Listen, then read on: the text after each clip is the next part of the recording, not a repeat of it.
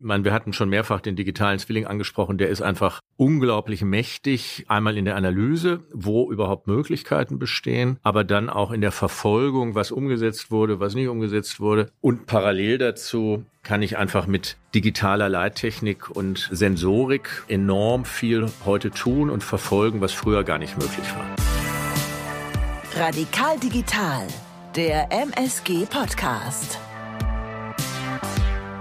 Transformation gelingt, wenn sich strategisches Denken, mutige Visionen und innovative Technologien verbinden. Eine zentrale Frage dabei ist, was ist möglich, wenn wir radikal digital denken?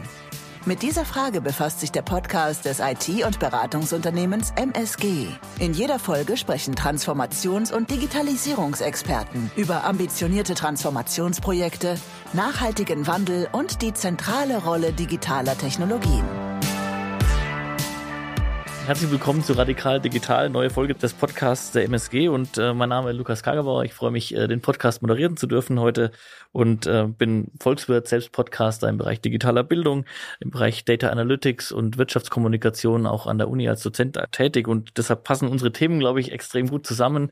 Zukunftsthemen, über die wir heute sprechen und äh, das Thema, das heute im Fokus steht, ist äh, das Thema Cooling and Heating the City, beide Facetten, also Thema, das auch im Podcast schon äh, thematisiert wurde, aber jetzt mit einer anderen Ausrichtung nochmal, weil ich glaube, da könnte man so viel sprechen, aber wir haben uns bewusst überlegt, da auch einen Fokus zu setzen auf bestimmte Bereiche. Also in dem ersten Teil haben wir ja schon auch stark über das Thema Infrastruktur gesprochen, über das Thema digitale und analoge Methoden, den digitalen Zwilling in diesem Kontext, den wir sicherlich heute auch nochmal aufgreifen werden.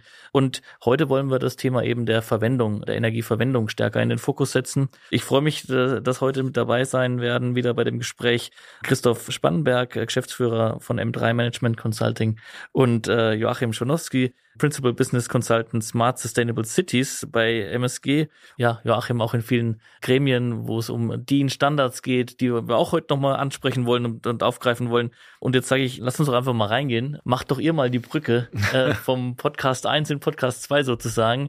Wir haben jetzt über Infrastruktur gesprochen und natürlich ist dann die Frage, ja, wie macht man es möglichst äh, effizient und wie passt da oder funktioniert eine effiziente Versorgung? Macht doch einfach mal einen Einstieg in den Podcast. Ja, vielen Dank, Lukas. Ich freue mich aufs Gespräch und versuche mal den Einstieg. Wir müssen ja anfangen, wie bekomme ich eine effiziente Energieversorgung hin. Der erste Schritt ist, den Bedarf zu begrenzen. Je weniger ich brauche, je effizienter kann ich insgesamt arbeiten. Also der erste Schritt ist zu schauen, wie kann ich Energie einsparen, kann ich Gebäude bereitstellen, die wenig Energie brauchen, damit zu einer grundsätzlich effizienten Struktur kommen. Und erst im nächsten Schritt muss ich dann schauen, das, was ich dann noch brauche, wie kriege ich das effizient hin und wie kann ich das miteinander schön verknüpfen. Wir hatten im letzten Podcast schon das Beispiel, Abwärme zu nutzen ähm, aus, aus Rechenzentren oder ähnlichen Einheiten, ähm, um Quartiere zu beheizen. Das sind einfach intelligente, zukunftsgerichtete Lösungen, die sehr schlicht funktionieren einfach Vorausschau brauchen, uns dann aber schon mal weiterbringen. Und wir sprechen natürlich jetzt auch bei dem Verwendungsaspekt natürlich auch über die zusätzliche Komponente eben auch der Kühlung. Also du sprichst genau. Wärme an, aber natürlich eben auch die Kühlung, ja. Genau, die Kühlung ist ja in dem Beispiel, die Kühlung des Rechenzentrums ist ja. die Abwärme, die ich brauchen kann, um ein anderes Gebäude zu beheizen. Dazu gehört natürlich auch, die ähm, Gebäudestruktur so aufzustellen, dass gut gekühlt werden kann oder dass ich selbst kühlende Elemente habe. Der Joachim hat schon mal erwähnt, das Thema Begrünung von Fassaden spielt eine ganz wichtige Rolle. Einbindung von Photovoltaik in die Fassaden ist eine Technologie, die ist jetzt auf dem Sprung. Wenn das gelingt, dann kann ich eine Fassade nutzen, um gleichzeitig den Strom zu erzeugen, um nachher die Kühlung zu leisten. Das sind so Schritte in die richtige Richtung, die wir vor uns haben. Joachim, hack doch gleich mal ein. Also Thema Energiebereitstellung, Energieversorgung möglichst effizient in der Stadt der Zukunft, ja? Ja, also das passt auch. Ich bringe auch noch mal so ein bisschen die Brücke rein, äh, parallel noch mal dazu. Also wir haben ja am Anfang stark über die Stadtentwicklung gesprochen, auch über das Thema Resilienz, um einfach mal die Brücke zum anderen Podcast zu machen. Und jetzt sind wir dann stärker dabei, wenn ich jetzt mal betrachte, Wärmen und Kühlen, ähm, dass ich halt zum Beispiel jetzt wirklich über das Thema Energie nachdenken muss, wie wir jetzt gerade schon begonnen haben, mir dann natürlich Gedanken machen muss, äh, wir haben eine Klimaanlage im Sommer und wir haben die Heizung im Winter. Ja, um das nochmal ganz, ganz konkret auf den Punkt zu bringen, jetzt die Frage zu stellen, wie kann ich, was aber Christoph schon sagte, möglichst auf der einen Seite versuchen, den Gebrauch doch ein wenig so zu reduzieren auf das wirklich Notwendige. Das, glaube ich, ist einer der zentralen Punkte, weil was ich nicht verheizen oder verkühlen muss, äh, kann ich schon mal einsparen. Aber das andere dann, da kommen wir jetzt, glaube ich, in den Kern, wenn wir über das Thema der Energieversorgung von morgen sprechen, dann ist es sicherlich jetzt die große Frage, wie schaffen wir es von den, sag ich mal, großen zentralen Energiesystemen runterzukommen auf mehr dezentrale und dann eben auf Quartiersebene. Und ich glaube, das ist so der zentrale Punkt. Wenn ich jetzt Städte betrachte, ich möchte den Blick aber auch nochmal aufs Land wiederum geben dabei, weil wir haben im ersten Podcast ja gesagt, wir konzentrieren uns mal auf die Städte. Wenn wir jetzt aber dieses Thema nehmen und auf das Land gehen, dann haben wir dort, um es auch mal ganz konkret zu packen, auch zum Beispiel viele Einfamilienhäuser. So, und wie gehen wir damit um, dass auch Einfamilienhäuser in diese Richtung kommen? Und jetzt nehme ich nochmal so einen Begriff, der gerne genommen wird, eines Prosumers, also eines sowohl Produzenten als Konsumers. Und da, Christoph, kommt natürlich dein Punkt rein. Äh, viele dieser ähm, Einfamilienhäuser haben einfach eine Fläche, die noch frei ist und nutzbar ist. Das ist nämlich die Dachfläche. Und da ist jetzt die Frage, wie kann ich vielleicht mit der von dir eben schon angesprochenen Photovoltaik oder auch Photothermie vielleicht unter gewissen Umständen hier einen wesentlichen Beitrag in unserem Kontext liefern. Und das wird, glaube ich, auch ein großes Thema sein. Da kann ich zum Beispiel auch, nehme ich nochmal auf, was wir beim letzten Mal schon gesagt hatten, sowas wie digitaler Zwilling, vielleicht aber auch erstmal datengestützte Unterstützung nehmen, indem ich ganz einfach den Begriff eines Solarkatasters, vielleicht habt ihr den schon mal gehört, da auch einbringen kann und erstmal drüber nachdenken kann, welche Flächen habe ich, das kann ich vielleicht äh, erfassen und dann könnte zum Beispiel auch eine Politik unterstützend eingreifen, weil oftmals kostet das einfach viel Geld. Ja, ich glaube, das ist ein ganz wichtiges Thema, rauszuarbeiten, welche Möglichkeiten es gibt. Das Solarkataster ist ein Baustein, das Wärmekataster analog, das dann vernünftig zusammenzuführen und zu sagen, wo sind eigentlich welche Konstellationen an Bedarf, an Flächen, um die Möglichkeiten, auch die technologischen Möglichkeiten überhaupt zu identifizieren, um dann rauszufinden, wo muss ich gezielt Geld reingeben, damit eine technologisch fortschrittliche Lösung da jetzt gebaut werden kann das ist ein, ein sehr wichtiges, ein sehr mächtiges Instrument, um nach vorne zu kommen. Wenn ich einfach mit der Gießkanne fördere, dann kostet das wahnsinnig viel Geld. Geht auch in die richtige Richtung, aber ist einfach teuer. Und je tiefer ich reingucken kann, kann je gezielter kann ich die Förderung geben, die erforderlich ist. Und dann komme ich mit wesentlich weniger Geld zu gleich guten Ergebnissen. Mhm. Also du sprichst ja gleich einen wichtigen Punkt auch an, glaube ich, um das wirklich systematisch und strategisch auch richtig machen zu können, ist es ganz wichtig, eben diese entsprechenden Standards auch aufzusetzen ja. und aufzubauen. Und da sind wir dann sind wir eben beim Thema, wie sieht so ein nachhaltiges äh, Quartier aus? Und da gebe ich äh, gleich mal rüber nochmal zu dir, Joachim. Ich meine, das ist äh, alleine das Wort Nachhaltigkeit, auch das ist jetzt wiederum ein, ein großes querliegendes Wort, wenn ich das mal so nenne. Also es hat einfach viele Facetten, das meine ich damit. Aber wenn ich das mal betrachte, wir haben äh, in der DIN schon mal versucht, die digitale Systeme Quartiersmanagement, so nennt sich die DIN 91397, gemeinsam mit verschiedenen Städten und Kommunen und auch äh, wiederum Wirtschaftsvertretern und Forschung und Entwicklung, die haben wir erstellt. Wir haben dort eben versucht, zumindest mal reinzuschauen, in welche Richtung wir ein Quartier aus, ein nachhaltiges Quartier nämlich beschreiben können und warum ich sage, dass es so komplex ist, wir haben natürlich auch eine soziale Komponente dabei. Also wir müssen zum Beispiel auch auf eine soziale Nachhaltigkeit achten. Das heißt, äh, wie teuer ist das Ganze? Wir müssen gleichzeitig auf eine technische Interoperabilität achten. Also dass wir auch dann eben äh, Techniken verwenden, die miteinander können, sage ich jetzt mal salopp. Gleichzeitig, das ist ja auch wichtig, Standards sind für mich ein großes Thema von Nachhaltigkeit, bieten sie auch eine ökonomische Verlässlichkeit, sind also auch ökonomisch nachhaltig, weil ich nämlich dann auch als jemand als Stadt oder auch als Unternehmen oder wer auch immer in Dinge investiere, wo ich weiß, die haben die Folge in einem Standort, werden auch weiter genutzt werden können. Und ökologisch natürlich ist dann der andere Punkt, wie schaffe ich das Ganze mit einem möglichst geringen Ressourceneinsatz? Das auch erstmal vielleicht aus einer Helikopterperspektive auf dieses Thema betrachtet. Christoph, willst du gleich noch ergänzen? Ich meine, wir sind ja jetzt in einer Konstellation, wo Technologie sich noch sehr schnell entwickelt. Jedes Jahr kommen neue Fortschritte, neue Möglichkeiten aufs Tapet, die dann integriert werden müssen in die Entwicklung. Und deshalb hat der Joachim eine schwere Aufgabe, wenn er Standards baut. Es ist aber tatsächlich erforderlich, um quasi mitzuwachsen und das, was schon da ist, nutzbar zu machen, auch verlässlich nutzbar und einfach nutzbar, damit man nicht immer wieder das Rad neu erfinden muss.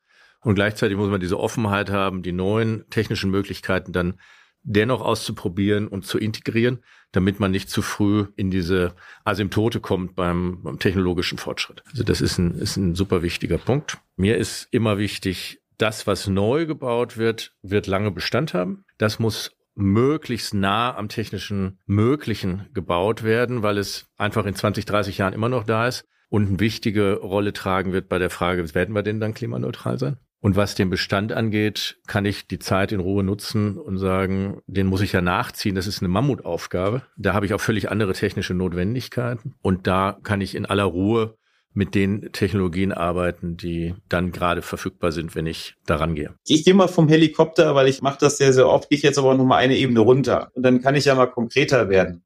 Und dann ist es so, da nehme ich tatsächlich auch manchmal den Begriff des Rückspiegels. Ja, wenn wir mal zurück in die Zukunft gucken, dann gab es früher mal das Bauhaus. Das erwähne ich sehr gerne, weil die wirklich sehr, sehr fortschrittlich damals auch schon sich über Stadtentwicklung Gedanken gemacht haben und es heute ja die Tendenz oder den Trend oder das große Wort gibt der 15 oder 5 Minuten Stadt. Das hat Bauhaus auch schon gemacht. Das war eines ihrer Konzepte, also eine Stadt zu entwickeln, in der Leben und Arbeiten quasi fünf Minuten voneinander entfernt ist. Wenn ich das mal als Ausgangspunkt nehme, dann komme ich jetzt, will ich ganz konkret mal in die Richtung gehen, wie können zukünftig Quartiere eigentlich wieder gestaltet werden? Damit habe ich eigentlich auch schon fast die Antwort gegeben, die jetzt äh, viele auch, wo viele drüber nachdenken, wie kann ich genau das wieder erreichen? Und wenn ich das tue, dann kann ich, war bloß eben so ein bisschen vorsichtig, weil unser Thema ja Heating and Cooling the City war. Wenn ich jetzt aber ein Quartier betrachte, dann ist das eben nur eins von den Themen. Deshalb habe ich eben da so mal aufgehört, gehe ich da aber weiter rein. Dann muss ich mir natürlich Gedanken machen, wie ich dieses komplexe System insgesamt betrachte und zwar integrativ. Das ist ganz zentral wichtig dabei. Und dann komme ich natürlich auf Facetten, um es jetzt wirklich mal runterzubrechen, dass ich zum Beispiel im Mobilitätsbereich über Logistik oder auch, auch gewisse Hubs nachdenken muss. Mobilitätshubs, also Zentren oder Kernelemente, wo ich sage, da ist ein Parkplatz oder da kann kann man Park and Ride machen, da kann man die letzte Meile mit dem Lastenfahrrad anknüpfen. Dann kann ich mir Gedanken machen über die energetische Ausrichtung dieses Quartiers und ganz konkret drüber nachdenken, habe ich vielleicht äh, zum Beispiel, arbeite ich mit Blockheizkraftwerken oder mit welcher Art der Wärmeversorgung kann ich hier arbeiten, was gibt es da drumherum, um wieder bei dem Thema zu bleiben. Gleichzeitig kann ich aber dann natürlich auch noch weiter ausholen, mir andere Indikatoren oder auch Wirksamkeitsmechanismen dran setzen, wie zum Beispiel, wie zirkulär kann so ein Quartier funktionieren? Also wie können verschiedene Elemente miteinander integriert funktionieren, möglichst ressourcen- und rohstoffarm und auch äh, insgesamt ineinander wieder so in diese Richtung kann man das entwickeln. Da kommt dann das, was wir beim letzten Mal auch gesagt haben. Wie betrachte ich die Flächen? Wie mache ich ein Flächennutzungskonzept? Wie kann ich gucken, die, der Mensch lebt ja in Lebensabschnitten, kann ich Quartiere auch nach Lebensabschnitten gestalten, so dass ich dann auch da gucken kann, wie kann ich dann Gebäude so oder so nutzen, wie ist die energetische Situation von Gebäuden. Das alles muss ich komplett denken. Und ich hoffe, dass dadurch klar wird, einfach nur ein Quartier schon zu denken und das dann zu skalieren auf eine Stadt, weil das ist ja das Ziel, ist ein riesiges Thema. Ich würde das gerne mal, mal noch ergänzen, Joachim.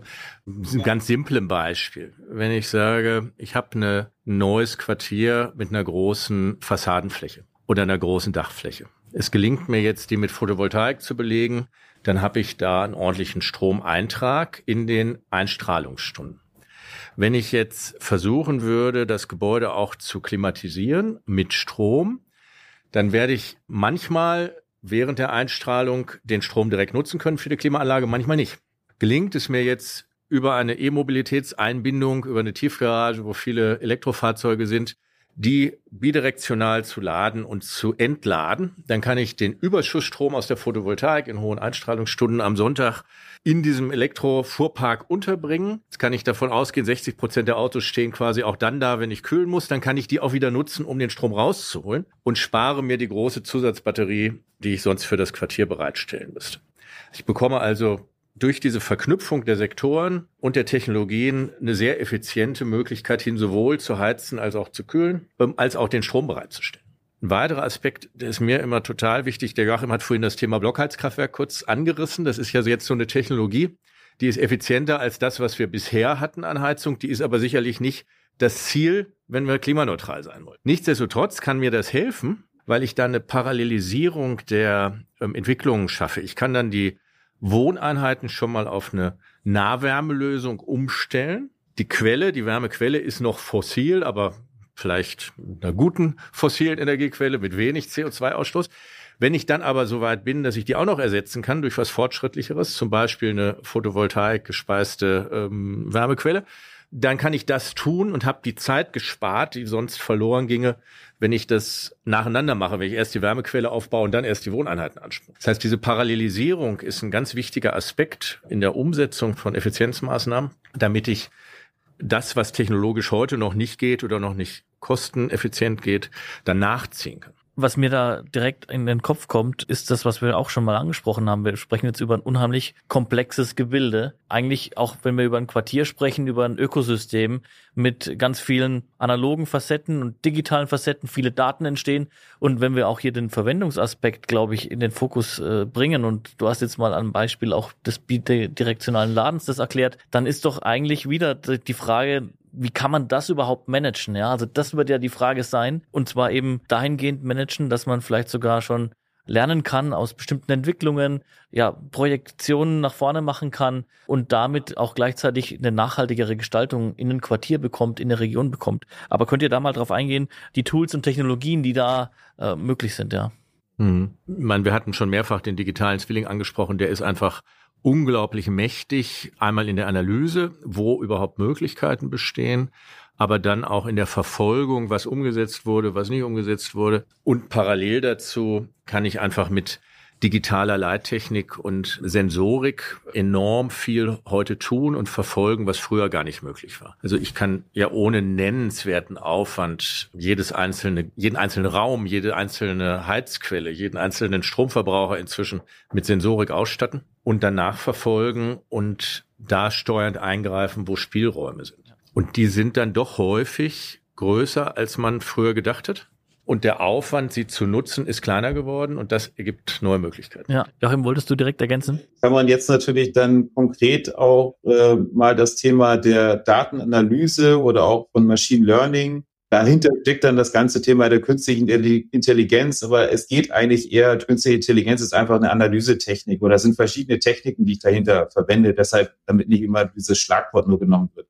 Wenn ich das jetzt aber betrachte, dann ist, glaube ich, einer der Kernpunkte dabei, das hast du schon angesprochen, Christoph, jetzt nur so ein bisschen noch weiter in die Tiefe, dass ich jetzt eben natürlich über die verschiedenen Systeme, die ich betrachte, die kann ich natürlich jetzt auch über eine solche KI oder solche Datenanalysemethoden sehr, sehr gut analysieren, kann feststellen, wo kann ich vielleicht Effizienzen schaffen und darüber, und das war das andere, was du gesagt hast, kann ich auch über Prognosen, vielleicht sogar auch proaktiv steuern, schon eingreifen, beziehungsweise kann auch reaktiv, wenn wir, wenn wir reden bei regenerativen Energien ja immer über eine sage ich mal, nicht konstante Energieversorgung, sondern über eine fluktuierende Energieversorgung. Das heißt, wie kann ich auch da mir so Gedanken machen, dass ich trotzdem, trotzdem sie manchmal dynamisch sich verändert, mal ist Wind da, mal ist kein Wind da, mal ist Sonne da, mal ist keine Sonne da und so weiter. Wie kann ich das über eben schaffen? Dann gibt es noch das schöne Wort der Sektorenkopplung. Wie kann ich also sozusagen Heizung und Energie, Wärme und Energie miteinander koppeln? Diese Systeme gibt es, aber sie können eben noch über diese künstliche Intelligenz noch viel, viel weiter verfeinert werden und noch effizienter und besser werden. Das sind, glaube ich, die Methodiken, die uns heute schon zur Verfügung stehen, wo es aber sicherlich auch wiederum die Frage gibt, wo werden sie wie eingesetzt, wie kann ich sie sicherlich noch verbessern und verfeinern und welche Standards, mein Lieblingswort manchmal ja, kann ich dafür vielleicht auch einsetzen. Und was auch wichtig ist, wir müssen natürlich auch schauen, wo gibt es Blaupausen, es gibt ja gewisse Quartiere, wo das schon gemacht wird. Wie kann ich aus denen lernen? Wie kann ich auf andere vielleicht übertragen? Joachim hat recht. Wenn wir in die Vergangenheit gucken, es gab in der Energiewirtschaft immer das Themenfeld der Einsatzoptimierung der Kraftwerke, wo man gesagt hat, ich habe einen Kraftwerkspark mit verschiedenen Brennstoffen, mit verschiedenen Wirkungsgraden mit verschiedenen Wirkungsgraden in verschiedenen Auslastungszuständen. Manche Kraftwerke haben parallel Strom und Wärme produziert, manche nicht. Und ich hatte Lastgänge auf der Bedarfsseite, wo die Kunden Strom brauchen und Wärme brauchen. Und ich hatte ein Optimierungsproblem, welches Kraftwerk setze ich wann in welcher Intensität ein. Die Methodik dafür war eigentlich relativ schnell entwickelt. Da gibt es Methoden aus der Betriebswirtschaft und aus der Statistik, aber die erforderlich und neuronale Netze konnte man dafür nehmen und so weiter. Aber die, die reine Rechenkapazität war tatsächlich oft ein Engpass. Also man hatte die Methodik und die Algorithmen früher, als man die Rechenkapazität hatte. Und heute hat sich das Problem ja nochmal potenziert, weil ich jetzt ja quasi jeden einzelnen Verbraucher, jede Wohnung mit ihrer Wärme- und ähm, Strombedarfsseite oder Kühlbedarfsseite reinnehmen kann. Aber zum Glück ist eben auch die Rechentechnik und die ähm, Technologie bei der künstlichen Intelligenz mitgewachsen, sodass man da mächtige Möglichkeiten hat, die, die helfen können. Also viele mächtige Möglichkeiten und Tools, glaube ich, auf der Technologieseite, das stimmt. Und da stellt sich dann natürlich immer die Frage, machen die Menschen da mit? Ja, also ich denke, deshalb ist auch der Faktor Mensch eben in der Kommune ein ganz wichtiger Faktor, der zwar jetzt hier nicht im, im Fokus oder im expliziten Fokus des Podcasts äh, stehen soll, aber wir möchten, oder ich möchte es gerne am Ende mit euch nochmal anreißen, weil auch da, glaube ich, äh, gerade aktuell auf Bundesebene schon ein paar spannende Projekte laufen, wie man das eben schaffen kann, eben den Mensch in der Kommune mitzunehmen auf dem Weg äh, zu einer Stadt, die sich da intelligent oder zukunftsfähig aufstellt und ja, die dann eben auch anders aussehen wird als vielleicht noch heute. Ja, vielleicht Joachim äh, knüpft doch gleich mal an. Du bist da in den Projekten, glaube ich, auf Bundesebene sogar mit involviert.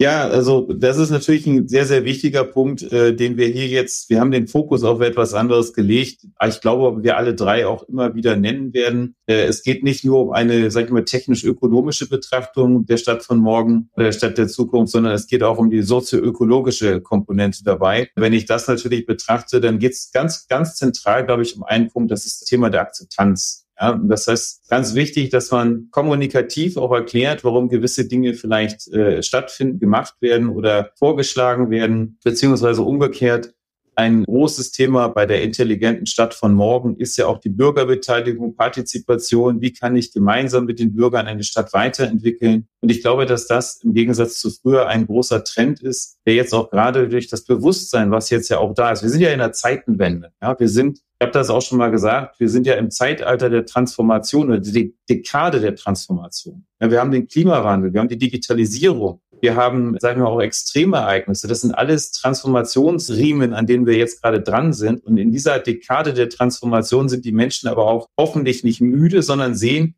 wir müssen etwas tun. Ja, Fridays for Future ist nur ein Aspekt. 1992 gab es den Erdgipfel von Rio, da wurden die Sachen gesagt. Aber jetzt sind sie, glaube ich, so sichtbar, dass es passiert. Und da ist es wichtig, also das eine, was ich damit sagen will, ist kommunikativ den Menschen mitzunehmen, darauf auch zu achten, dass ich die Sorgen und Bedürfnisse der Menschen auch treffe. Das andere, was wir auch angesprochen haben, sicherlich muss das Ganze auch für den Menschen bezahlbar sein. Und darüber haben wir jetzt gerade gesprochen, wenn wir über das Thema der Energie sprechen. Heute ist ein großes Thema, wie ist sie noch bezahlbar? Also müssen wir uns Gedanken machen, wie können wir aber vielleicht wegkommen von Energiesystemen, die zu teuer sind, vielleicht auch langfristig. Ja, ein Atomkraftwerk, muss man, glaube ich, nicht drüber reden, ist sowohl auf der äh, erstellerischen Seite als auch auf der Abbauseite einfach sehr, sehr teuer. Nehmen wir mal alles andere außen vor. Und da muss ich mir halt Gedanken machen, wie kann ich jetzt also dahin kommen, dass ich eine Energieversorgung schaffe in einer Nation und gleichzeitig aber auch für den Menschen, da sind wir beim Prosumer, vielleicht Lösungen anbietet, wo er selber das machen kann, wo er auch selber mitsteuern.